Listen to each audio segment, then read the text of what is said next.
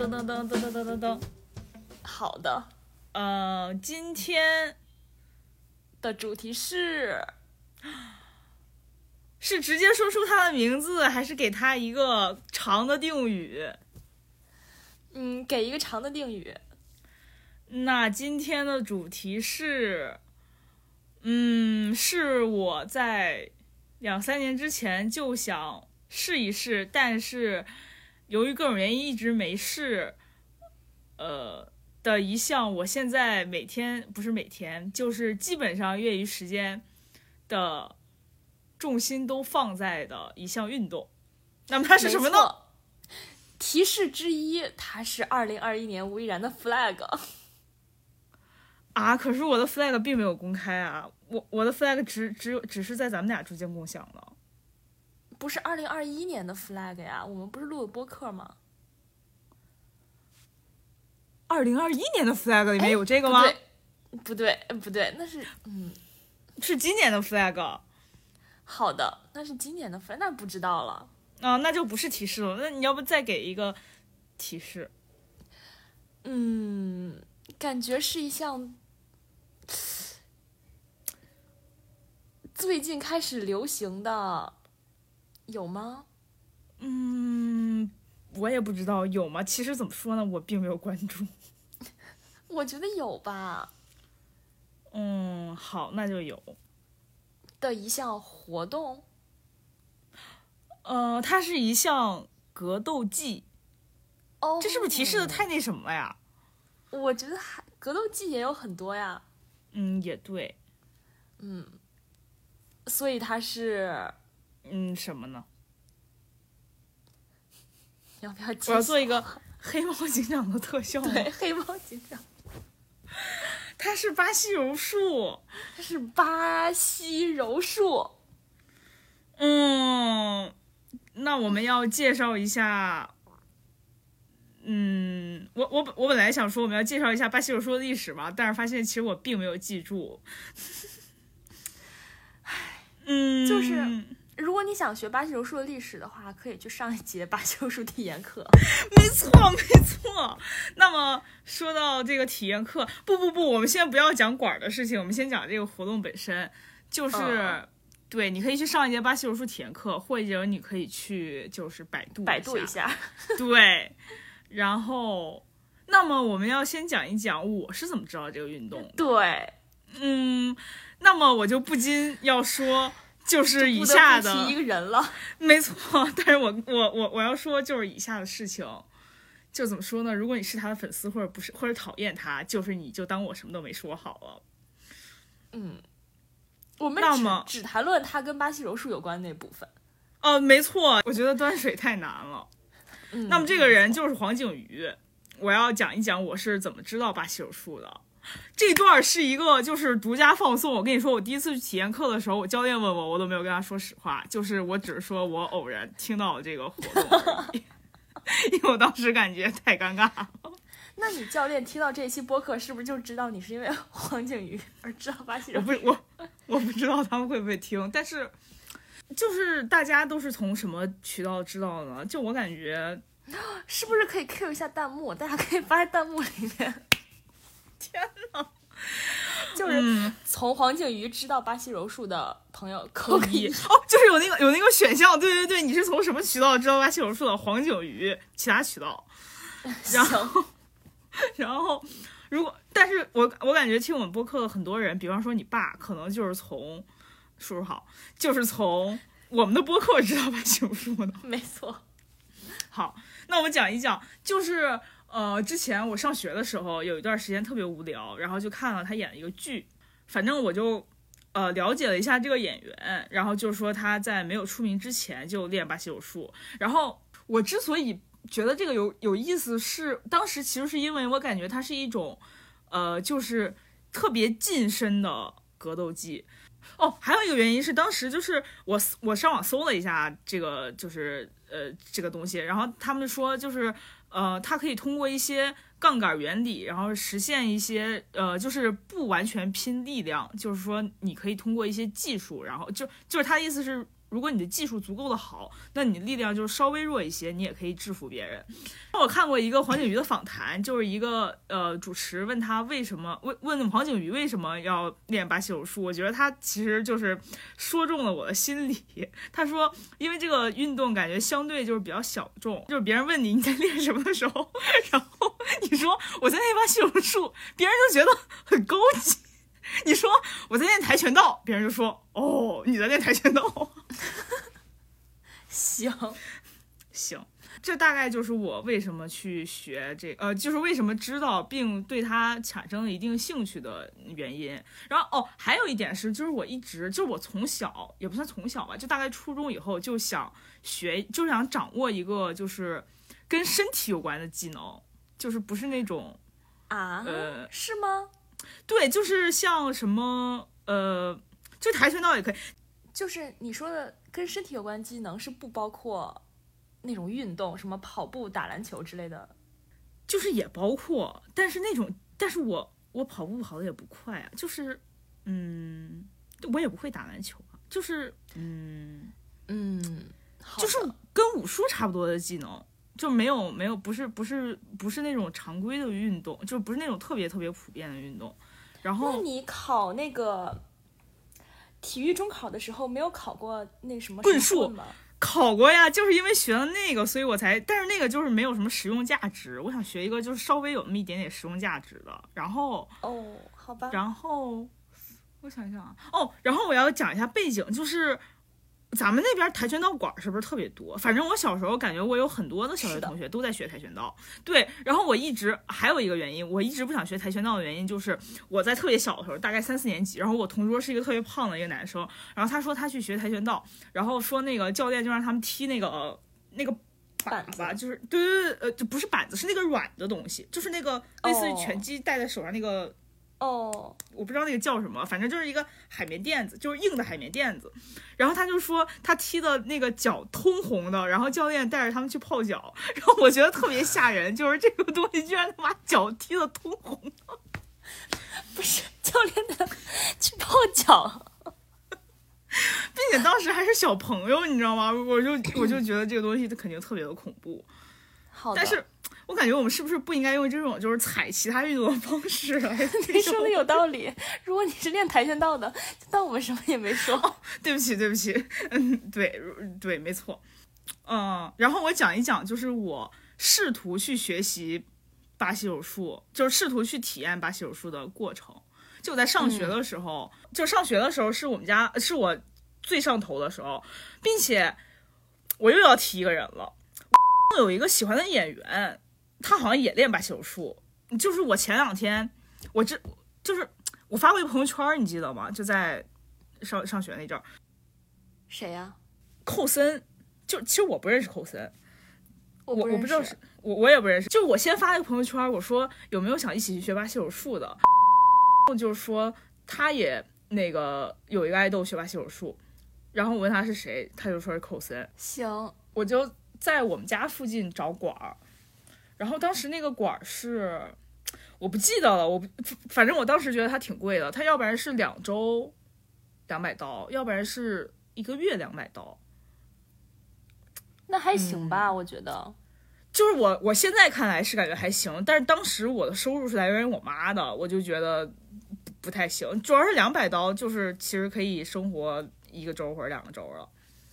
然后嗯，好吧。后来呢，嗯，在成都的时候我也找过馆儿。我记得我是开始穿短袖的时候，就是应该是二一年的六七月份差不多。然后我当时就是莫名其妙的特别想学，然后我就在美团上搜了一下，发现我们那个小区有一家，有一家那个什么 MMA，就是那种格斗馆儿。然后我就我不太想去这种的，就不太想去就是他什么都教的那种地方，我想去一个专门的柔术馆。然后我就搜了一下成都市里，就成都市里好像有几家，呃，就是看起来就规模挺大的那种。但是当时因为他那个团课就是一下就要上一个到两个小时，但是我不能就是一个到两个小时不看手机，所以我就，哦，对对对对工作 然后我就下定不了决心。我跟你说，我当时为了巴西柔术做出的最大的努力是，我去买了隐形眼镜。因为他那个场地看起来特别大，然后我感觉如果我戴着眼不戴眼镜我看不清楚，但是我如果戴着眼镜呢就做不了动作，所以我就去买了个隐形眼镜，然后呢我就在家，但没有试图戴进去。嗯对，就是反正我试了。不是，怎么又开始套娃了？反正我戴了两个周，然后就没有一次能把那个眼眼镜真的戴到街上去。后来再加上那个工作也确实很忙，就是我感觉我没法就是抽出时间去，就是两连续两个小时不不看手机，所以我就我就也没去。我当时觉得我已经非常接近了，一方面是我买了隐形眼镜，一另一方面是我跟我同事。就是我在跟我跟我同事聊隐形眼镜的时候，我另一个同事，我们组一个大哥问我说：“你为什么要买隐形眼镜？”然后我就说：“我想去学巴西柔术。”然后那个大哥就是那大哥，感觉还挺厉害的。那大哥居然知道这项运动。那大哥说：“哇，那感觉还挺厉害的。你学会了是不是就可以就是防身啊之类什么的？”嗯，我说是的，我会努力一下。结果我就离职了。金指套啊！然后，然后离职了之后就来这边了。来这边是？那你之前在澳洲和在成都的时候，你只是去探馆，并没有去上课，是吗？就是我根本就没有走到探馆那一步。我在澳洲的时候只是在网站查了一下，然后在成都的时候只是在美团上搜了一下。行，就是就美团里我们那个小区那个馆，我甚至都没去。行，那你没有做出什么努力啊？我做了呀，我戴了隐形眼镜啊。但是你并没有走进那个馆里啊。是，但是我走进了眼镜店啊。行，然后你就离职了。嗯，对，然后我离职了，然后到北京。嗯，我应该是，我是不是十一月份产生又产生了这个念头？就是好像十月份好像还在就是安顿之类，就是在忙一些吃饭之类的事情。然后，然后十一月好像就开始想学，然后我就开始找馆儿，我就在美团上开始搜。就是我记得好像是一个周六的下午吧，然后我就想，我今天晚上一定要出去健身，然后我就在美团开始搜，搜了好几家馆，至少能有四五家吧，基本上都在。这是在我们就是拥有了运动手表开始运动挑战之后吗？好像不是之前，搜的话应该是之前，但我上课应该是之后。嗯，好的。反正我那天下午就找到了五六家，那五六家大概都在我半径就是五公里的范围内，反正至少有四五家。这么多馆啊？好像说望京就是还比较多吧。就是它有的是跟那种其他的格斗，什么泰拳啊什么之类一起的，就它那个馆儿还有那种健身房啊之类的。然后我之前不是说不想找这种馆嘛，然后应该我我前两天重新去复盘了一下整个过程，应该是我家附近有两家是专门做柔术的，就是有一家呢，就我现在这个馆儿，它离我走路不到两公里，然后另一家呢是走路可能稍微有点远，然后要坐公交，但是他每一家都写的就是要提前预约，然后我就觉得预约这个事情特别麻烦。你感觉得给他打电话，或者要加他微信，然后就是你预约了，你也不一定今天晚上就要去，然后他可能还要给你讲一些注意事项。就我在脑海中演练了这一切，然后我就觉得那天已经累了，然后我就我那天就没有做出任何努力。你绝了！后来王聪是怎么鼓励我的呢？我感觉好像是因为你问了好几遍，你是不是有段时间一直连续的在问你什么时候去学巴西柔术？对，我每天。你能讲一下你的心理吗？就是我觉得你好不容易，就是我们要开始运动挑战了，然后我觉得你好不容易找到一个你想去做的运动，感觉但是巴西柔术不能代表我，我必须要说一点，我感觉我被你坑了，在我开始这个运动之后，就是我也没有想到这件事情，并且我记得你有一段时间就是还非常想减肥，就是我觉得反正运动是一件非常好的事情，所以就必须要一鼓作气把你推出去。对对对对对，是的。反正反正就有段时间，王聪一直在问，呃，你到底什么时候去把手术？然后我也禁不住这样的问。然后一方面我内心也有点想去，然后我就就是想去。对，我是我确实想去。我记得那是一个周二还是周一吧，还是周三呢？那你记得什么呀？反正它是一个它是一个前半截的工作日。然后那天上午。我就我就跟你说，反正你可能是又问了一遍吧，然后我就跟你说，我今天就预约，我就先加了我现在去的这家馆的，就是他留了一个留了一个电话吧，就是我当时理解是应该打电话的，然后我当时已经做了充充足的那个心理准备，就是在中午吃完饭之后给给这人打电话，但我就觉得打电话真的就是太难了，然后我就试图加了一下这个人的微信，发现发现这个电话号码后面的微信是能加上去的，我就觉得非常不错。然后那个人，然后那个人就跟我说，他帮我约一下教练，他给我说了一下时间，然后我就发现第二天晚上应该是六点半吧，我就可以去。然后我就说行，就就是说他那边有道服，但是他要知道我的身高体重，然后给我选一套道服，然后就告诉我我他的身高体重，然后我感觉这个这个事情真的好难啊。然后他们那个馆在一个写字楼里面，然后呢，第二天晚上就是我就我就我就带着那个就是 T 恤什么的去上班了，然后第二天晚上下班我就直接。我应该是直接换了 T 恤，然后直接就去了。然后很神奇的一点是我居然没有走弯路，就我直接找到那个建筑，然后直接找到 B 座，然后直接找到那个屋子。然后我一敲门，发现那个屋子真的就是还挺小的。然后重点是，就我当时没有想象到它是一个家庭作坊式的那个馆儿。然后重点是里面只有两个男生，就是就我后来知道是两个教练。对，但是但是我进去的时候，我就是从我的视角来看，就是我到了一个就是兔子都不拉屎的地方，然后一推门看到两个陌生的男的，然后虽然他们跟我打了招呼，但是我感觉我完全不敢跟他们视线就是对上，然后我当时其实我的社恐心理已经发作了，我想我现在走是不是还能来得及啊？对，我也觉得，就是就是你现在熟了之后，感觉他们都没有什么，就是都都都还行，但是你第一次见到两个陌生人。就是真的很奇怪，并且馆里还没有其他人，并且还那个地方还就是不是很大，然后挺怪怪的，对，还挺怪怪的，并且就是你刚去就是什么都不知道，然后说实话，那个更衣室确实很小，然后我们就然后就换了衣服，你要不要讲一下找腰带的故事？找腰带的故事其实是第二次上课，好像不是第一次上课。那我给大家讲一下找腰带的故事，就是要那个道服要系一个腰带。然后我去的时候呢，那个教练就跟我说，他给我找一条腰带。我说行，就是他们那儿有一个就是。挂腰带的架子，然后他就一直在扒拉，然后我想找一条初学者腰带有这么难吗？然后他过了一会儿扒拉出一条，然后自己看了看，然后摇了摇头，然后放回去了。然后过了一会儿又扒又扒拉出一条，然后说你试试这条。然后我就系了一圈，然后我发现那腰带并不够长，然后我就看了他一眼，然后那个教练发现教练自己在嘀咕，哎，果然还是不够长。然后，然后，然后他又给我画了一条。嗯，对，但是，但是其实我后来自己买那个道服，就是正常的腰带，其实我是能系上去的，就是我的腰也并没有那么的粗吧，反正我也不知道，这只是一个插曲，小。插曲。对，然后就开始上体验课了，就那个体验课是一对一的，一个小时，然后体验课反正就先讲了那个柔术的历史，然后就问了你你是怎么知道巴西柔术的。然后你说偶然知道的哦，然后他问你是怎么找这个馆的，然后我说我就是在某美团上偶然搜到了。我感觉就是我现在复盘这个回答，感觉我回答特别不真诚，但我说的都是实话，我就是在某 美美团上偶然搜到的。对，然后对，然后他说就，然后他问我说你有什么就是想要诉求？对对对对对，然后我说我也没有什么诉求，我其实就是想来试一试。就还挺不真诚的，对，但是我说确实都是真话。反正他先讲了一些非常基础的理论，就是两个人的什么位置关系啊之类的，然后就学了一个那个动作，就是一个降服的动作，就是制服别人的动作。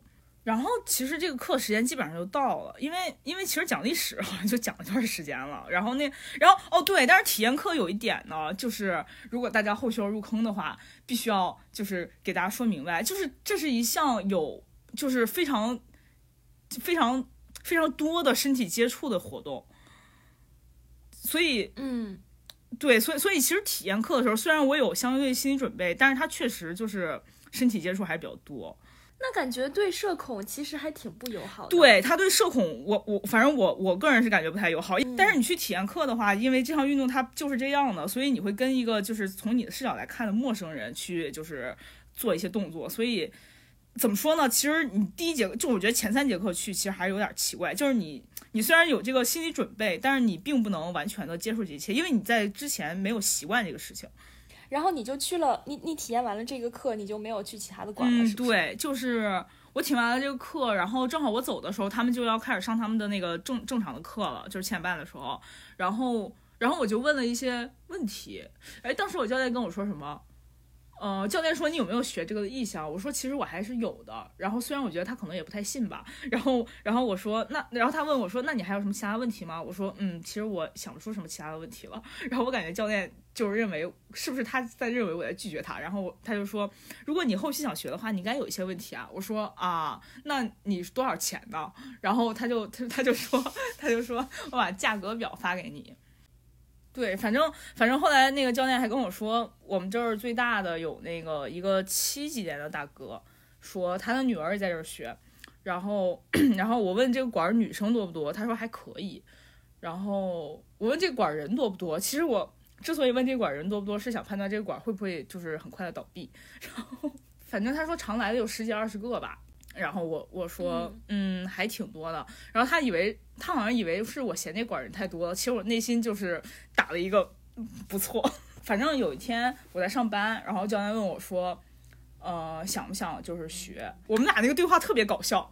他问我想不想学，然后我说想学，然后我说那个但是我想问能不能讲价，然后教练就是他回复了一段话，但是主旨就是不能讲价。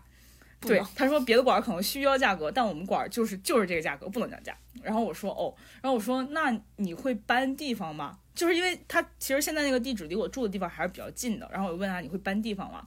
然后然后教练又回复一段话，他说呃，说实话，好像五月份可能会搬，但是呃也不知道搬到哪儿。然后然后就是我感觉就是我们俩的无效对话，就是他回答两个问题，其实都不是我期望的答案。然后我说好的，那我办一个半年卡。然后我说，但是但是我最近没有发工资，那个我要等发工资之后再给你打钱。然后他说好的，就我感觉就是一个完整的无效对话。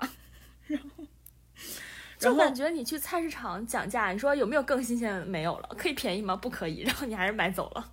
对，然后说那来两斤吧。就是我并没有去其他的馆，我我觉得主要有两个原因，一个原因是这个教练就是在他。不教课的时候，他没有杀伤力，你感觉你跟他交流没有障碍，对对对对对。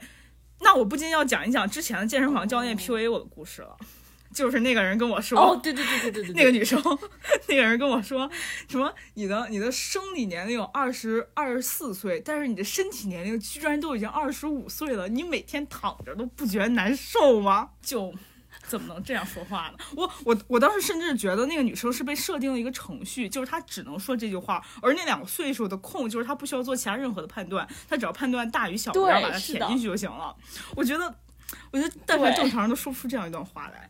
哦，还有就是那个教练，他给我的感觉就是他特别的正常，就是，哦，就我觉得在现在这个社会，对对对对，就是正常特别的不容易。但我不禁不要不不禁不就是要再夸耀一句，就是这个馆的其他人，就是所有人都特别的正常，我觉得就是特别的不容易，真不错，没错，真不错。你没讲第二个原因哦哦，对不起对不起，还有第二个原因。哦，第二个原因就是我觉得，就是你去了一个馆儿，他正好碰到了一个就是非常正常的人，然后你再去一个馆儿，你要重新经历这一切，说不定你一开门又是两个莫名就是你并不认识的陌生人，然后在一个逼仄的空间里，然后要再跟你讲一些有的没的，然后再跟你搜搜一波，然后再问你，哎，之前成都有馆儿，那你在成都上班的时候，你为什么没有去呢？之类的，我实在是就不想再经历这一切。我觉得就是我我这一辈子经历这个事情，可能就那么。两次是顶峰了，但是这两次已经在入职和去这个馆时候用完了。我以为你选这个馆的原因是它是离你最近的馆，所以你会坚持下去。嗯，这当然也是一个重要原因了。就我觉得正常人如果想学一项这样的运动，一般正常人的思路是会去一个馆，然后就是多去几个馆，然后比较一下他们的风格呀、什么价格啊之类的，然后还有就是什么哦，里面的就是设施啊什么之类的。但是我就是感觉。够了够，就是感觉就像那种换工作体验一样，就是入职的体验，感觉有那么一次两次就够了，就是太尴尬了。然后就可以一直在这个馆里面躺平。没错，然后，然后我们要接下来我们是不是要开始吹这个馆了？接下来你不应该讲一些就是关于巴西柔术本身的东西吗？就直接开始做广告了吗？啊，关于巴西柔术本身的东西啊。要不你们去百度一下吧。就我如果讲错了，然后如果我的教练听到了，那他们就是也不会，他们只会怀疑他自己是不是上课的时候讲的不对。嗯，那那那你直接开始打广告了就。那那那我那我讲一讲，就是跟比方说呢，就比方说你学了什么动作，然后那我不禁想讲一讲我们之前就是讨论过的一个事情了，就是第一次去上课的时候，我我跟你说我学了肩桥，然后你问我肩桥是不是 knee on belly 是吧？我不知道那是什么，感觉这是我唯一一个，就是你跟我说，当你躺在上面的时候，有一个人。是坐在你的肚子上，是跪在你的肚子上的，然后你用肚子把它顶起来。对，就但是他并不是跪在我的肚子上，他是坐在我的，就是他虽然是跪的姿势，但是其实他是坐在我的就是肚子上的，就是他的腿是在地上的。对，然后你问我是不是 knee on belly，你现在能不能搜一下 knee on belly 到底是什么呀？嗯，我搜一下。不知道，我觉得就是膝盖放在肚子上，就是我我我在形容另外一个人的动作。哎，不重要，不重要。然后我说，肩桥应该跟肩有关，所以肩桥的英文应该叫 Cambridge，就是其实我也不知道肩桥叫什么，肩桥是不是应该叫什么 Shoulder Bridge 啊？应该是吧？我也觉得，它总不可能叫 Cambridge，重要，它不能叫 Cambridge。反正百度说它叫 Shoulder Bridge，应该就是 Shoulder Bridge 吧？它是普拉提的课程常用英文单词。怎么样？你要讲一下普拉提吗？没有，没有这个意思。但我确实在想，我感觉你是要开讲了呀。不是，但是我没有在普拉提里面就是听他讲过这个词，就他可能会有这个动作，但是他没有讲过这词儿。嗯，他就是脚脚撑地的时候，然后用肩，就是用肩和脚撑地，然后把臀就把那个胯给顶起来。但你不觉得这这跟？普通的 bridge 就是一回事儿嘛，跟臀桥没有什么区别啊。那我就不知道了，因为我们那里面好像没有臀桥这个词啊。哎呀，停啊！然后这个谐音梗讲完了，还要讲什么呀？不是，那你还学到了别的吗？除了谐音梗之外，我还学到了一些东西，就是，但是我讲不出来。嗯，比方说，要不我可以给你讲一下上课的过程吧？但是感觉这又像是在做。哦，行。就是反正你之前跟我讲过一个动作，它的流程，然后就是我怎么说呢，我都快睡着了。哦，对，那那我给你讲一下，就是这个宏观的上课的过程，就是那个管儿，他就是分高级班、初级班，初级班就是像我们这种就是完全没有基础的人，然后据说是有二十节课，然后高级班呢就是嗯，比方说上了初级班或者之前在别的地方学过，然后就是比较有基础的人，他们就会一起上高级班。高级班呢好像就是讲一些就是。呃，相对复杂一点的技术，反正刚开始去呢，就是大家都一起做热身。然后你最初几节课，如果你不会做热身的话，就是你的教练会教你，就是他们有两个教练，一个教高级班，一个教初级班。热身大概有我我上次看了看，大概有十五到二十分钟吧。然后我们是七点半开始上课，然后就热到七点五十。热完了之后呢，可能会休息一下，休息一下之后呢，就开始上课。然后初级班呢，就是基本上是一对一的，就算那天去了好几个人，他就是教练也会就是给你单独讲你的动作，然后只是会可能就是用跟你一起去的人做演示，然后如果如果只有你们俩的话，那就他就用你做演示，然后讲完你的动作之后呢，他就会让你练习，就是也是跟当天跟你一起去的人或者跟教练练习。这在这儿我不得不说一点，就是教练的演技，就是我原来以为只有我这样认为，结果那天就是我昨天。我昨天还是前天跟一个妹子一起就是下课，然后我俩在路上交流的时候，我还有另一个妹子，就我们三个人一致认为就是教练的演技是贼拉的好，就是其实有的时候你他就是你根本就推不动他，但是他觉得你这个动作好像基本上。他他觉得你是按他说的做的，或者就是他觉得你应该能推动他的时候，他就会自己滚一下，然后还会就是发出那种就是让让你觉得好像是因为你所以他才动了那种就是声音，然后并且夸奖你说你做的真不错。我觉得我觉得这个馆最最最大的一个特点就是他们是那种就是吹捧式教学，不是 PUA 式教学，这也是非常好的一个点，就是。就 是就是，我跟你说，我当时跟那个教练还并没有很熟的时候，他跟我说什么？他说：“你这个动作做的太好了，在这看到你做这个动作之前，我都不知道这个动作我是这样做的。” 我当时脑海中一根弦绷紧了。我想，嗯，他也就是太能骗人，也太假了吧。然后关关键是最搞笑的是，他会当着你的面跟其他人说这句话，然后等一会儿等你做这个动作的时候，他又再跟你说一遍，就是他假的理直气壮。然后接着讲这个课流程，到九点的时候，一般就是有实战能力的人就会让他们去打实战，就九点的时候大家就会一对一的打实战，然后会换对手啊什么的，然后一般就打到九点半，九点半就下课。对，然后下课之后呢，他们就会合个影。合合影这件事情也是，就是属于是我感觉就是这个活动，就是让我接触了很多我之前就完全不干的事情。就比方说拍照这个事情，我就是基本上不会出现在照片里，就是我可能会拍别的东西或者拍别人，就我一般不会被拍照。但他们这个课每天就拍照，没错，那表情包太好用了。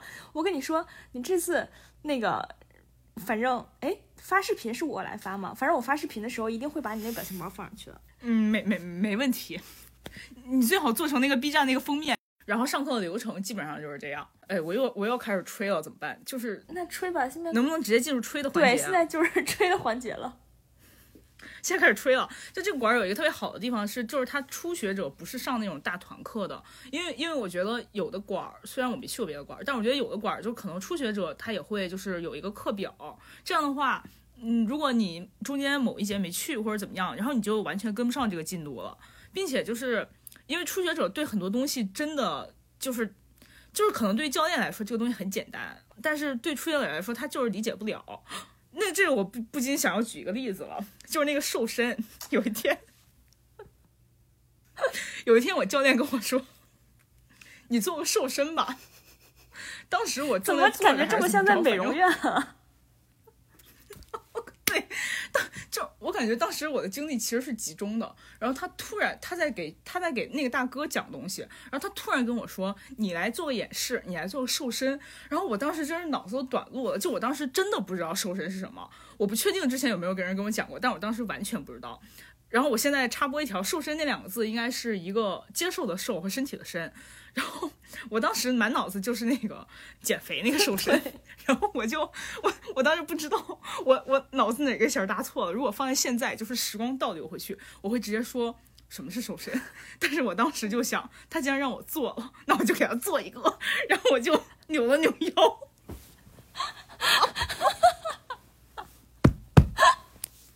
就是我感觉教练并没有 get 到，就是我其实已经做了。然后他就跟我说。啊，瘦身就是什么什么什么，但是其实我的内心我已经做了，我在扭腰，你你太好笑了，我太好笑了，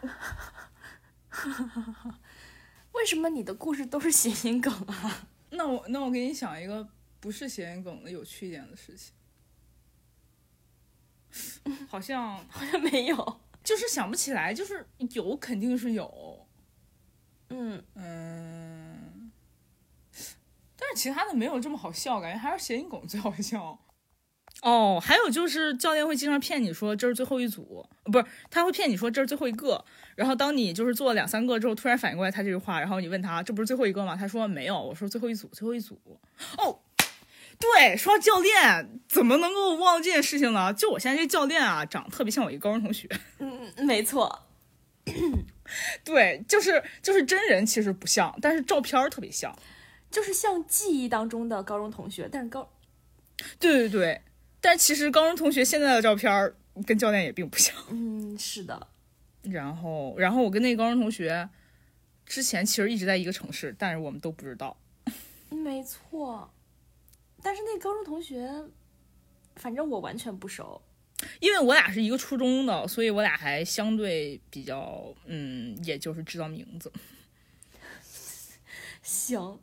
我上课的有时候体验就是教练讲的时候，我就觉得，对他讲特别有道理，然后就觉得每一个这个都是有逻辑的，然后就感觉你确实要这样做，你不这样做的话，你就完就是无法推进这个动作。但是每次等他演示完，就是在他做的时候，我感觉我会了，然后等他演示完，就是要我做的时候，就我躺在垫子上，我就完全。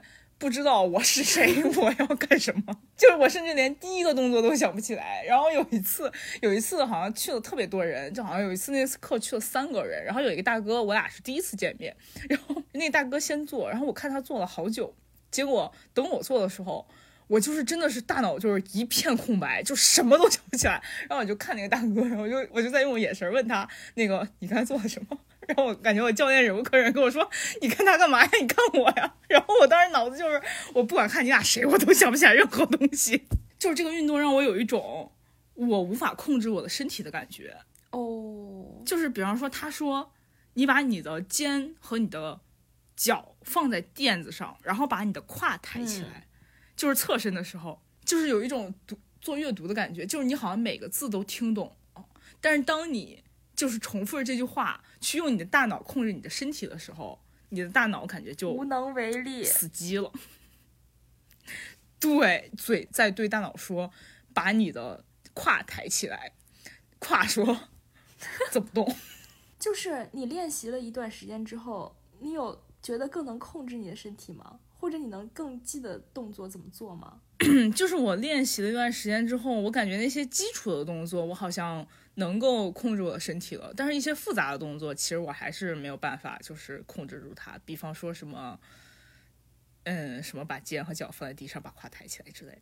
哦，对，说到这个，就是我能不能记住动作，这不禁又要提一点了。就我当时在美团上看的时候，他们说这个馆有一个特点，就是鼓励学员做笔记。哦，我当时就觉得满脑子问号，就是想一个一个这这种这种馆为什么会鼓励学员做笔记？这什么鬼啊？然后呢，等我上课的时候，大概过了三四节课吧，有一天我教练跟我说，其实你可以做做笔记。然后我感觉我当时应该是没有没有进行好表情管理，我当时脸可能直接就垮了。然后我教练就跟我说：“啊，其实你要不想做笔记也就算了，你是不是想为什么上班要做笔记，在这儿还要做笔记？”我说：“是的。”然后他，然后后来他好像就没再跟我提这个事儿了。但是后来呢，我发现就是如果我回来不复盘今天晚上学的东西的话，我我就是真的就是下次去的时候我就完全不记得。我上次干了什么了？就包括如果就是我看到他给别人讲这个东西，虽然我以前学过，但是我也完全没有印象了。然后自从就是非常深刻的意识到这一点之后，我我开始写笔记，然后大概是从我看过的笔记啊，大概是从第七节开始，然后我是开始写笔记了，但是。我跟你说，令人特别挫败一个点是，我写了两次笔记之后呢，我感觉我仿佛是记住了我我上一课学了什么。结果在下节课的时候，然后教练问我你上一课学了什么呀？然后我就跟他说，就是我就按照我理解的给他说了一遍。然后然后他就先点了一下头，然后跟我说啊，我们上一课学的不是这个。我感觉我满脑子黑线。但是我觉得写笔记这个事情，就是写。就是做不做笔记这个事情其实不是最重要的，最重要的是你要在你的记忆没有完全消失之前，把你学的东西就是复盘一遍。我觉得复盘这个词还是非常重要的，因为因为还有一次，我那天特别闲，还是特别不想睡觉，还是怎么着，反正就有一天上完课，就是当时那个课上我好像还练了一遍，然后我当时就觉得我学会了。后来呢，我就不知道为什么我躺在垫子上玩手机，然后跟他们聊天。我那天晚上就说，我感觉我在垫子上就是。呃，玩手机就像在图书馆玩手机一样，感觉比在床上玩手机还要开心。然后我们就胡扯了半天，然后十点多的时候，终于教练说他要收拾屋子了，我们我就是能你们能不能回去？然后我们就回去了。结果我我那天晚上试图打开手机写笔记，我连那天晚上学的东西叫什么我都记不起来了。然后当时我那天晚上深刻的感悟出一个特点，那就是就像不应该在图书馆玩手机一样，在垫子上也不能玩手机。就要不然就赶紧走，要不然就想一想学了什么，就是还是不能太愚。嗯，是的。那我们要开始就是正儿八经打广告吗？嗯，正儿八经打广告。那那我给大家推荐一下我在的这个柔术馆，就是它叫做初心，就是初心的初心。然后哦，然后它在望京的那个嘉靖天成 B 座九零三，放在下方信息栏，大家自己去查。反正你们在美团上可以搜到这个馆儿哦。对我今天录这个，还想给大家，就是如果如果我的那个教练或者我的那个同学们能够听到这个的话，我想给大家证明一点，就是熟人真的叫吴依然，他们都不信。快叫一个！对呀，不信的话，你们可以去听我们每一期的播客，我都快叫吴依然。对对，然后他们现在开始叫我蜈蚣了，就是。就我就变成蜈蚣了，就是让我觉得我每次就是好像去那个馆儿都要穿鞋穿很久。嗯，没错。就其实刚开始，因我是一个重度社恐，然后刚开始，尤其是体验课去的时候，就感觉非常的可怕。然后更可怕的其实是前几节课，第一节课去的时候，就是我并不知道那个馆儿原来他上课的时候其实还是会有一些人的，就我以为可能只有那么三个五个，因为当时教练跟我说是常去的只有二十来个，我寻思这二十来个分布在这七天里，肯定一天就三个五个吧。结果我第一天去，我推开那个门儿，我就没推开，因为那个门儿是往外拉的。什么破玩意儿？什么破玩意儿？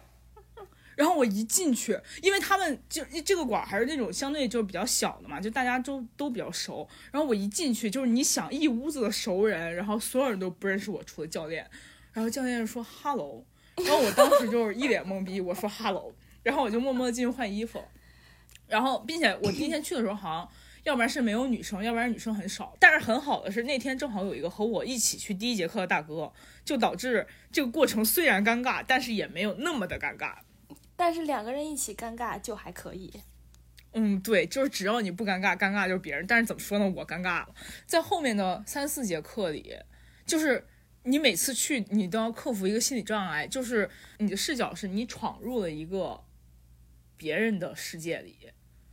哦，对，对，因为他们馆所有人都很熟，然后你每次就是推门哦不拉门进去的时候，你都会觉得有一些突兀。但是这个感觉会在你去了大概四五次之后，就是会逐渐的消失，因为因为你跟他们去那个网球社打网球的感觉是一样的，就你刚开始去的时候感觉都超级熟，对。就我觉得你融入一个新的环境，就是肯定都是这样的，并且主要是这个它并不是一个强制的活动。比方说上班，就是你必须要去上班，但是其实上课你可以自己选择你去上课或者不上课。所以你去上课之前，就还是需要做一些心理准备。反正我刚开始去的时候，对我在路上就开始做心理准备。然后，但是你你熟了之后，就反正就还行，因为因为其实这个活动还是比较容易和。大家熟起来了，一方面是，尤其是初级班那些人，你们会一起就是做对方的对方，然后，然后就就就会熟，然后其他的人就是团课之后会有一个互相鞠躬握手的一个环节，然后哦，还有合影，然后你们再在垫子上一起玩几次手机，大概大概就就熟了。好的，那那我们继续打广告。你这个流程也太乱了吧？不是我，我怕我忘了，就是这个心路历程。但我觉得这个心路历程是必须要说的，因为它就是很重要。这是广告的一部分。哦，是吗？对，就是就是这个馆，我觉得一个特别好的地方是，就是尤其是他们的教练都不是那种就是让你见到他们就想跑的那种感觉。哦，是的，就还是那句话，感觉这个馆里人都无比的正常。我觉得在这个世界里，就是找一群正常的人真的很难。嗯，是的，对。然后，对，然后，并且就是，如果你去参加了，就是这这这样的一个团体，然后你就会觉得这是一个，就是相当于一个悬空的世界，就是你进入了一个跟你就是工作圈毫无交集的一个世界。就是如果你跟巴西柔术毫无关系的话，你跟这些人一辈子都不会认识的一个世界。对，然后就就。就是如果如果你跟巴西柔术毫无关系，他们也不可能就是跟你的就有任何的交集。就我感觉这个还比较好，就是相当于你开辟了一个完全新的世界。然后对，然后那个世界里有就是大家就是一般都有就是各种各样的工作嘛，就是他们也做就是各行各业，你就可以接触到。就如果你们如果你不参加这个就是集体的话，他们就是你你可能也不会就是接触到这些行业的人。嗯，是的。但是这个馆还有一个特别好的一点是，他们是就是用户粘性比较高。虽然虽然这是一个，嗯，反正我感觉这从某种意义上说是个好的地方，也是一个不好的地方。就是不好的地方就是这种越是这种的对社恐就是越不友好。就虽然他们人本身可能友好的，但是这个环境对社恐就没有那么友好。清楚的感知到，就我之前去那个就是成都那个就是健身的那种地方，就健身房的时候，就感觉你你进去，其实你可以。不跟任何人打招呼，就想干嘛就干嘛，然后想走就走，然后就想洗澡就洗澡，不想洗澡就。我觉得这跟这跟健身房就是完全不一样啊，这就不是一个健身房。对他，嗯，你说对，它就是就是它还是一个运动的团体馆儿。嗯，对，我觉得“团体”这个词还是比较就是适合这儿，就是它还是需要跟人进行交互。但是这项运动就是这样。嗯，我觉得还挺好的。嗯，我也觉得，反正就是你熟了之后挺好的，但是融入的过程感觉确实是有一点心理障碍。嗯，然后其他的，就我感觉我要赞扬这个馆儿的，其实，在之前内容中基本上都说了，就像什么教练不 PUA 人啊，人都很正常啊，什么什么之类的。嗯，这听起来好像也就是很普通。是吧？我觉得还挺不容易的，就是他是很不容易，但是听起来没有，就是没有特别特别吸引人，是吧？对，就是他们不知道这是什么意思。那你觉得什么？就比方说，如果你是一个想要学习但正在犹豫，或者什么选管的之类的，你觉得最吸引你的是，你希望有什么优点呢？其实从我的视角，我觉得这件事情可以让吴亦然 坚持的去练巴西柔术，本身就很神奇。不是，对，就就就说实话，如果我第一次去的不是这个馆儿，如果我去了别的馆儿，然后我可能就会，就是我是那种碰一次壁就会。在墙壁角上蹲着的那种人，就是如果我去碰到一个不是很和蔼的教练，或者去了一个体验并不好的团课，我可能就会放弃，就是会放弃继续努力这项运动，因为我觉得可能其他馆也是这样的。我我我第一次建立关系失败了，然后第二次我可能就不会再去努力的建立关系了。并且我当时其实跟巴西柔术呃竞争的是有另一个备选项的，就是如果我没有去学巴西柔术，我可能会去学围棋。这又是另外一个故事了。对，就怎么说呢？我感觉我的一辈子就是在就是在追星。嗯，那还挺不错的。反正从我的视角来看，就是我我觉得微然当时并没有特别坚决的要去巴西柔术，然后又莫名其妙去了一个馆，然后莫名其妙从去了一次变成了现在每周要去三次，就是。变成了一个占据你业余生活的非常重要的爱好，就感觉非常不错，并且它还是一项运动。我哦，说到去一次比较去三次，第一次去的时候就不算体验课，第一次去的时候我感觉运动量真的很大。其实我感觉第一次去的时候，那个教练比我现在的教练其实要更和蔼一些，可能是因为他知道他并不会长期的教我，就是他当时有些动作我说我做不到，他就没有继续强迫我再做了，然后。然后，但是我第一次去了之后，我全身就是是真的生理性的疼了三天，就是我第二天早上起来做那个穿衣服那个动作，就感觉我不行了。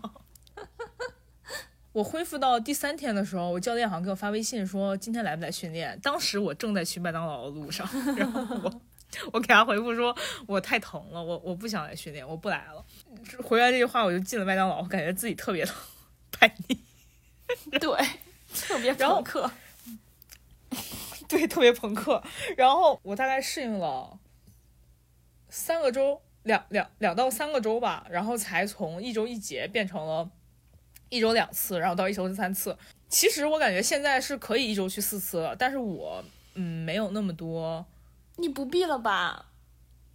对，就是我觉得一周去四次，虽然身体上可以，但是就是有些不必了。但是我不禁要给你讲述一下，其实我在就是他们周一休馆，然后我在周一的时候确实晚上就觉得很无聊。你去馆里就是不仅可以上课，还可以就是上课跟人聊天。对，就我我怎么会喜欢一项 social 的运动呢？就是我也不懂，但是我也不懂。那你那你现在有觉得你的有你的体能有变好吗？有变 strong 吗？我觉得我的体能确实是变好了一点，虽然按照我教练的话说，并不是你的体能变好了，而是我们的强度变低了。但是我觉得这就是一种程度上 PUA 了。我的体能绝对是变好的，就是它有一个类似于仰卧起坐的动作，刚开始的时候我感觉我只能做就是三四秒，现在反正能能做几个。就是就是这么说吧，现在我们可以跟着那些高级班的同学一起把一整一整套完整的热身动作做下来。完整的热身动作不就是应该做下来吗？那是因为你没看过我们热身，就是他那热身都是一些嗯你不太能理解的动作。嗯，好吧，不过我去打网球的时候也是，就是我第一次去的时候，我以为他们已经正式开打了，然后我就打了一会儿，然后 然后他们他们打了可能快半个小时，然后说啊，我们已经热身结束了。我说这才热身吗？那那我要问讲讲我打实战的故事啊。嗯，刚开始不会让人打实战的，因为他们哦，并且这这又说到这个馆的好处了，就是我觉得教练说一特别有道理的话，就是最容易受伤的方式就是学了一点的菜鸡互啄，然后所以他就不会允许菜鸡互啄这种情况发生。然后我我刚开始我第一次所谓的打实战是跟我的教练打的，因为教练是男生，所以就是我感觉。就就是之前不是说过了吗？他演技特别好，就是在在他教你的时候，就是他觉得你动作做的差不多，然后他可能就会演一下。然后在但是在打实战的时候，你就感觉他像一座山一样，就是你用他教你的动作去推他，根本就推不动。就是你感觉你做的好像没什么问题，但是他就是不动。然后然后并且他发力的方式啊什么，跟他讲的时候，就是那个被打的人也完全不一样。就是他讲的时候可能说你握一下他的手，他就去那边了。然后结果这个时候你握住他的手，哎他哎他就把你的手给甩开了。然后就是我第一次跟他所谓的实战的时候，就是他基本上没怎么动，反正我就已经累了。然后我就有一种那种小时候，我跟我跟大我十岁的表哥在家里玩，然后他们把我甩的团耍团团转的感觉。后来呢，有一天我们就是复习了前几节课动作，那天好像出去班就去了我一个人，就是复习完了之后，我就在那坐着休息，然后他们其他人在上课，然后教练就就是给过去给我讲他们现在正在讲什么，说了一些就是那种感觉是你的导师要跟你说的话。就是类似于你如果要学的新动作，然后用到实战里，可能就会吃亏啊之类的。但是这样你才能学新动作之类这样的话。然后当时就觉得有那么一点点莫名其妙，似乎有那么一点点在情理之中。果然到九点的时候，他跟我说：“你跟那个妹子实战吧。”然后就有一个还挺厉害的一个妹子，然后那个，然后我俩就实战了。我靠，我感觉他他演技不好。就是他能够直接，就是他根本就不会配合你演，就是就是我感觉我完全就是拽不动他，我我似乎感觉我好像做对了，反正其实也完全没有对，人家就完全没有动。然后我跟他实战之后，就实战到一半，好像一场实战三分钟还是六分钟吧。然后我跟他实战一半，我不行了，然后躺在地上，然后教练指我说：“干嘛呢？还有多少多少秒，快起来！” 然后我又爬上去，然后又开始了。天呐！就我一直有一个疑问，你说教练看我们实战的时候，会不会觉得就是自己养的像那个自己养的小精灵球，然后在互相打架？哦，是吧？可能教练也在疑惑，自己怎么能养出这么差的精灵球呢？就那跟你实战的那个人比你强很多吗？那妹子练了好几年了吧？应该我我没具体问啊，但是但感觉是强很多。好吧，就是感觉他们都是嗯有章法的，他们知道在哪个位置应该干什么，而我只知道。那些动作雇佣，就是不不不不，等到我躺下的时候，我根本就不知道那些动作了。然后最搞笑的是，当当你就开始实战的时候，就是你已经完全的失去了理智，就是你你并不知道这个世界在发生什么。是的，对。那我要不然讲一讲这个馆的缺点吧。行啊，就是这样的话会显得就是我不是找来的托，我真的只是一个 上了。一个月零十几天、十天的人，那就是换衣服地方有点小吧。所以你如果，因为他每次只能一个人换，如果你们两个不一起换的话，所以就就可能会就是你要在外面等一等。但是人也不多哦。再有一个就是他们的那个地方可能稍微有点小，就是教练说他每次看到就是十几个人然后在一起实战，然后感觉就是垫子有点小的时候，他就想，哎呀，我要。花点钱租一个大点的地方，但是每次下午上课的时候呢，感觉只有三四个人来实战，然后教练看着那空空荡荡的馆就想，馆这样也可以。然后他说他一直在就是这两种纠结中摇摆，感觉非常的真实。对，感觉再没有什么其他的，还有一个缺点就是他楼下那个卖水的地方倒闭了。所以你如果不是，这是什么？就是就是就是它很现实。就我前几次去的时候都在楼下买水，结果突然有一天那个地儿倒闭了，然后就只能去便利蜂买水了。然后这几天春节了，然后便利蜂又关门了，所以就所以就不能买水，就只能带一个水瓶子在在家里接好或者过去接。好的，那希望大家自己自带水瓶。你还有什么要问的吗？我说实在的，没有什么要问的，就是你不知道吴亦然自从去练了巴西柔术，每天的聊天话题全是巴西柔术，就是我已经 你你说的有道理，就是你把你带入一个普通听众，你现在就是你爸，叔叔还有什么要问的吗？嗯，巴西柔术，我想问一个我知道答案的问题，就是巴西柔术能减肥吗？从我个人的看法来看，似乎好像是不太能，因为就是我我我感觉巴西柔术运动量还是有那么就还比较大吧，就是因为我之前是完全不运动，然后我我经历了就是身上疼了好几次之后，感觉我现在好像能接受一点运动了，然后我感觉我的食量也并没有变化，就是没有变大，并且甚至因为要去上课，所以我有时候可能晚上就随便吃点儿，但是我。并没有瘦很多，这个问题呢，我明天就是复核一下，再告诉你准确的答案。好的。哦，刚才刚才说到你爸，我我想到一个新的问题，就我当时也问教练了，就是这个运动到底有多容易受伤？不是，为什么跟我爸有有什么关系？我我觉得，我觉得家长就是很容易关心这种问题啊。就比方说，我现在并没有给我妈公开我在学这个东西，因为因为我觉得她如果知道的话，她肯定会就是禁止继续学，因为这个运动听起来就特别容易受伤。哦，反正就是我听起来是觉得挺容易受伤，就是你每次跟我说什么掐掐到脖子什么之类的。嗯，但是但是就是你在馆里训练的时候，就是其实。我我个人认为好像没有那么容易受伤，因为你训练的时候都是有人看着你的，就并且你们也都是认识的人，你们知道那个就是这个动作会有啥后果，就就就就做出来就可以了，就是没有人会真的就是把它做到受伤了才停，并且就是你可以你你可以弃权，就就是你可以就是拍就拍的意思就是你投降了，放弃真的对，就是就。好的，对，反正反正我第一节课去体验的时候，教练就跟我说，就是不管什么情况下你都可以拍，甚至甚至就是他并没有做做那个就是降服你的动作，你只是觉得你不舒服了，甚至就是说你你不想就是他挨你这么近，你都可以拍。然后我就觉得嗯，很教练真的很不错。这世上无难事，只要肯放弃。没错，夹带私货就是这么容易。你这期夹带好多私货。没有吧？不是，首先黄景瑜就是一个大私货。我我必须要澄清一点，就我并不我并不喜欢黄景瑜，就是我并没有想让大家去喜欢黄景瑜。但是我不得，就我个人认为，黄景瑜在推广柔术上还是做出了一些，就是或主观或那个他并没有主观想，但是却客观起到了一些作用的。你现在仿佛一个就是柔术大师在点评，就是明星推广。不是，就就我我我我还记得黄景瑜当时还参加了一个综艺，那个综艺就是有一个环节，就是让黄景瑜教他的粉丝柔术，就是在一个柔术馆弄的。实不相瞒，我当时就是去黄景瑜的超话搜的那个柔术馆，就那个柔术馆就在北京。呃，有一个妹子说她去学了，然后说那个这个柔术馆的老板跟她说，以后你们来说是黄景瑜的粉丝，就可以给你们打折。我我当时是有这个印象，但是我后来就我来北京之后，我想去搜那个馆儿。我去他说话搜，就没搜到。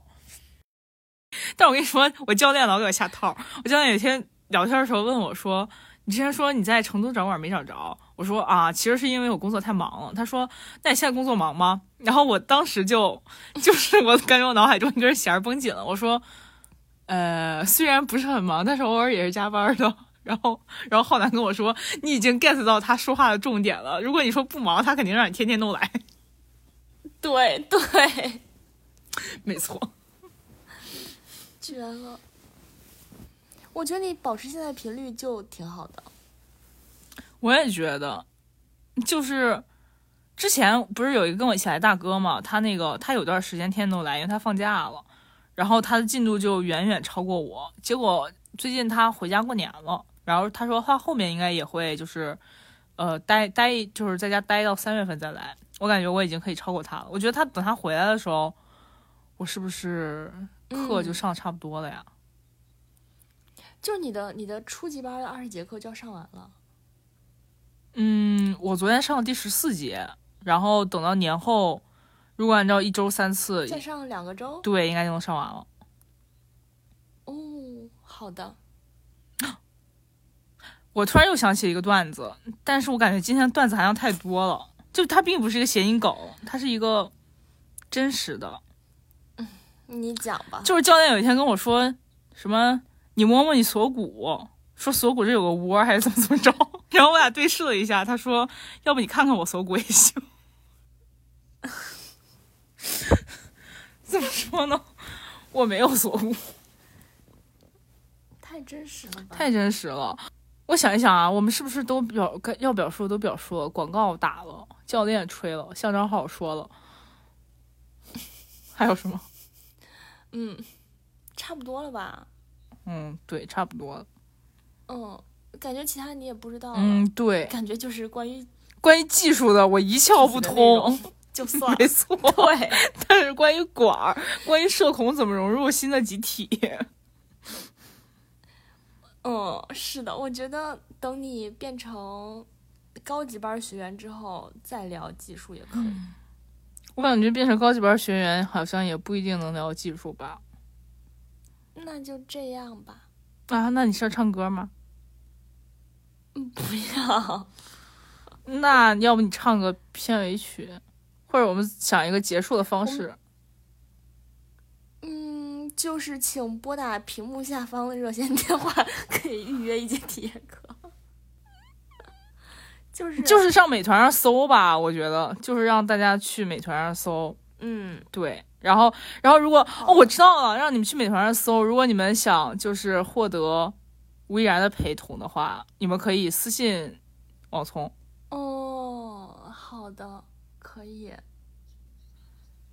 就我之前一直想拉我的同学们入坑，就是在北京的比较熟的同学，但是他们都没有入坑。你觉得听听咱们播客的人会有就是 要入坑的吗？我觉得很难。但是我必须跟你说，我把我学妹拉入坑了。学妹，对对对，我学妹应该也听咱们播客。嗨，好的，那就就他张伟粉丝，对，就感觉两个世界唯一的交汇开始了。就我俩是，我俩是因为张伟的粉丝所以才认识的。那为什么是你学妹啊？就是他，他正好比我小一级啊。然后你在北京吗？他不在北京，他在南京，他在上学呢，还。哎，他应该是还在上学。好吧。嗯，对，他说他。想试试这个运动，因为他说是那句话吸引了他，就是什么捡了根笔，从一加一变成了微积分。我我我感觉特别符合这个学妹的人设，因为我感觉这个学妹好像特别聪明。哦，好吧，那感觉挺适合这个运动的。对，说到聪明，我还想说一个事儿，就是那天。你说，就是那天，那天我教练跟我说，他他这个东西如果把他的腿放在地上，然后不变这个形状，就是一个变形的什么什么动作。然后我当时就觉得，我当时脑子里那根弦又绷起来，我觉得这就是拓扑学，这就是拓扑学。好的，OK，那你结束一下吧。嗯，就是希望，我不知道哎，希望吴亦然好好剪这些播客。你不应该说希望柔术馆不要扩张也不要倒闭吗？那不是你的希望哦，这是我希望。吴亦然可以坚持的练习。哦，就是我刚上两节课的时候，我最大的希望就是希望我的教练跑路，这样我就可以对外宣称，就是我之前我之前想去学柔术，但是因为我教练跑路，所以我没有坚持下来。对，但是我今天许的一个愿望就是希望这个馆儿能够活得久一点，就像当年加尔祝福张伟一样。不是，怎么又来了？好的，那么祝大家能够找到自己喜欢的运动，嗯，并且坚持下去。对，但是就算坚持不下去也没有什么关系，因为。如果我未来放弃这项运动，真的很轻松。对，并且如果我未来放弃这项运动，这句话也给自己留一条后路。没错。